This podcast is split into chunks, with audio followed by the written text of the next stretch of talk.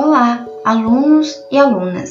Neste episódio, daremos continuidade ao tema Independência Política da América Portuguesa. No último episódio, falamos até o momento onde ocorre uma revolução liberal do Porto, em 1820, que agradou aos brasileiros e a uma minoria de portugueses residentes no Brasil que acreditavam ter chegado o momento de conquistar a autonomia política e econômica. A metrópole, porém, tratou de conter essas expectativas. Dom João VI, ao retornar a Portugal, deixou seu filho, Dom Pedro, como príncipe regente do Brasil. Logo que chegou a Portugal, no entanto, Dom João VI foi induzido pelas cortes portuguesas e por pressões da Santa Aliança, proclamada no Congresso de Viena, a decretar a revogação do título de príncipe regente concedido a Dom Pedro. Outros documentos determinaram o fechamento de importantes tribunais sediados no Rio de Janeiro. Uma ordem das cortes portuguesas exigia a volta imediata do príncipe para Portugal. Solidários a Dom Pedro e temerosos da perda de privilégios recebidos, segmentos da aristocracia brasileira manifestaram-se favoráveis ao não cumprimento das ordens de Lisboa. O movimento para reter o príncipe no Brasil tomou forma. Regiões como Pará, Bahia, Alagoas, Sergipe e Paraíba, ainda intimidadas pela feroz repressão portuguesa durante a Revolução Pernambucana em 1817, optaram, porém, por se manter fiéis às cortes. Enquanto isso, as províncias do Sul esperavam o resultado das negociações entre pai e filho na expectativa de tornar possível o sonho da independência. Em diversos cantos das províncias, panfletos populares agitavam a opinião pública, representando importantes veículos de divulgação e propaganda. Entre esses panfletos, o de maior peso político foi o Reverbero Constitucional Fluminense, fundado por Joaquim Gonçalves Ledo e pelo cônego Januário da Cunha Barbosa. Era um periódico anti-absolutista que propunha a independência plena e uma república no Brasil nos moldes dos Estados Unidos. Ao longo dos acontecimentos que culminaram com a independência, dois partidos, o Partido Português e o Partido Brasileiro, tiveram uma importante atuação. Rigorosamente, eles não eram partidos políticos, e sim grupos de pessoas com opiniões semelhantes. O Partido Português era composto de comerciantes lusitanos e burocratas do alto escalão do exército, interessados na manutenção dos privilégios concedidos pela estrutura colonial eles queriam o retorno de Dom Pedro a Portugal e a implantação de medidas recolonizadoras. Já o Partido Brasileiro, por sua vez, reunia basicamente burocratas, comerciantes, grandes proprietários de terra, advogados e investidores urbanos nascidos no Brasil ou em Portugal. Esse grupo expressava os interesses dos que se beneficiariam com as mudanças na vida brasileira desde a chegada de Dom João em 1808.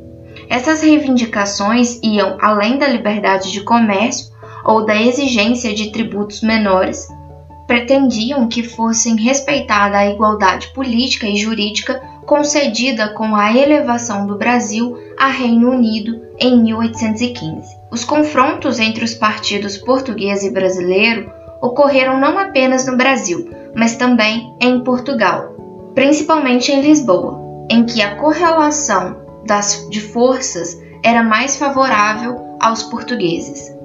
Das 205 cadeiras da Assembleia, somente 75 pertenciam ao Brasil. Destas, 25 permaneceram vazias. No decorrer do processo de independência da América Portuguesa, os liberais opuseram-se ao despotismo real português, porém se mostraram contrários às pretensões radicais de democracia. Por trás de uma aparente ideia de liberdade, escondiam-se contradições que impunham limites à utopia liberal. Essa instituição inviabilizava, a despeito de todos os discursos de uma minoria sonhadora, o projeto de uma nação nos moldes liberais. As exigências das cortes portuguesas, os interesses coloniais e os limites do liberalismo contribuíram para que fossem tomadas medidas no sentido de manter o príncipe no Brasil. No dia 9 de janeiro de 1822, o Senado da Câmara enviou a Dom Pedro uma petição pública com milhares de assinaturas, a Petição do Fico, pela qual os brasileiros pediam ao regente que ficassem no país e apoiasse a consolidação da independência. Aceitando um pacto de compromisso com os brasileiros, Dom Pedro decretou que nenhuma ordem que viesse das cortes portuguesas poderia ser cumprida no Brasil sem sua autorização. Esse episódio ficou conhecido como Cumpra-se. A agitação crescia no Rio de Janeiro. O sentimento anti-lusitano pressionava o príncipe. Um decreto previu que todas as tropas vindas de Portugal seriam recebidas com hostilidade. Afinal, em 7 de setembro de 1822, Dom Pedro oficializou a independência do Brasil o governo de Portugal reconheceu a independência de sua ex-colônia somente em 1825, mediante uma indenização de 2 milhões de libras, pagas por meio de um empréstimo fornecido pela Inglaterra. O período que se seguiu à independência foi marcado por grandes agitações políticas provenientes de lutas internas e externas, referentes ao processo de consolidação da autonomia do país. No âmbito interno, enormes diferenças regionais dificultaram o surgimento de uma unidade nacional no território brasileiro. O Estado brasileiro nasceu como uma forma de preservar as prerrogativas de um segmento social elitista, que viu na permanência da monarquia uma maneira de se ver livre de grupos mais exaltados e da ameaça de fragmentação territorial do país. Diante de qualquer ameaça real ou imaginária, as elites logo procuravam obter do imperador um compromisso, ou, como se chamava então, uma transação, a fim de preservar as vantagens sociais e econômicas. Nesse processo, José Bonifácio de Andrada e Silva, o patriarca da independência, e seu irmão Martim Francisco Ribeiro de Andrada e Silva desempenharam um papel relevante na organização do novo Estado. Eles conseguiram recursos de grandes proprietários do Centro-Sul para financiar as campanhas militares pró-independência nas províncias lideradas por facções que se mantiveram contrárias ao processo separatista.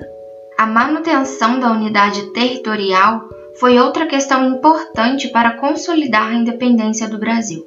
Projetos mais radicais de independência, impulsionados pelos republicanos e por grupos liberais avançados, como o de Gonçalves Ledo, ameaçavam os projetos de Dom Pedro, coroado imperador em dezembro de 1822 recebendo o título de Dom Pedro I. Negando o governo imperial, os governos da Bahia e do Maranhão optaram por permanecer ligados às cortes portuguesas. Entre setembro de 1822 e julho de 1823, uma guerra tomou conta da Bahia, com larga utilização de mercenários estrangeiros contratados pelo governo central. A conquista do governo da Bahia e do Maranhão por parte do governo do Império gerou em torno de 1.300 mortos. A conquista da Bahia contribuiu para sufocar a reação contra a independência nas regiões de Alagoas, Sergipe, Ceará, Piauí e Maranhão. No período conhecido como Primeiro Reinado, entre 1822 e 1831, que corresponde ao governo de Dom Pedro I, o Brasil teve que lidar com algumas heranças deixadas por Portugal, como o Tratado de 1810, assinado com a Inglaterra. Os ingleses ganharam o direito de viajar, negociar e fixar-se em cidades e portos brasileiros, o que explica o grande número de produtos e comerciantes britânicos em várias partes do Brasil.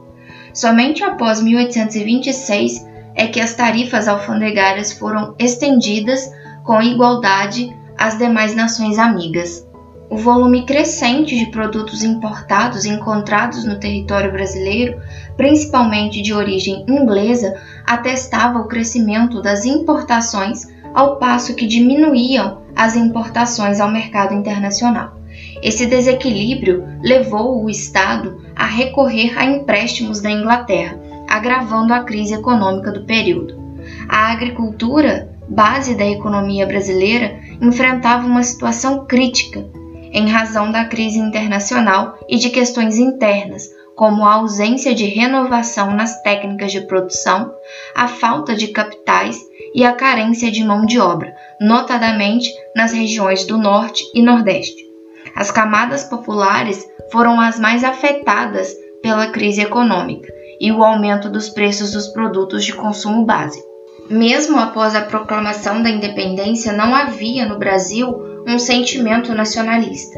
De fato, ainda não havia uma ideia do que significava ser brasileiro, pois a suposta identidade nacional estava restrita à língua e religião comuns. Com o objetivo de neutralizar a oposição dos liberais, radicais e dos moderados do Partido Brasileiro, Dom Pedro iniciou uma excursão pelas províncias do país, acompanhado por uma comitiva.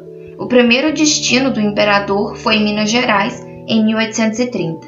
A província, entretanto, recebeu com faixas de luto em protesto pelo assassinato do jornalista Líbero Badaró, fundador do jornal O Observador Constitucional, em São Paulo, que fazia oposição ao imperador. Pessoas próximas ao governante eram suspeitas de ter assassinado o jornalista. Dom Pedro I retornou ao Rio de Janeiro. Em um ato de apoio, os portugueses lá residentes prepararam uma grande recepção para o imperador no dia 12 de março. Tal fato desagradou profundamente os brasileiros oposicionistas. Na noite seguinte, dezenas de brasileiros e portugueses entraram em conflito aberto, atirando garrafas e cacos de vidro sobre os adversários, em um episódio que ficou conhecido como Noite das Garrafadas.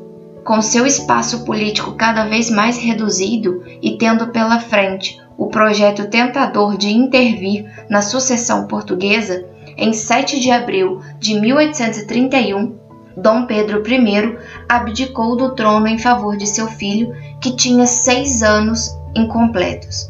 A abdicação significou uma vitória para os setores agrários e outros grupos sociais que proclamavam-se adeptos do liberalismo.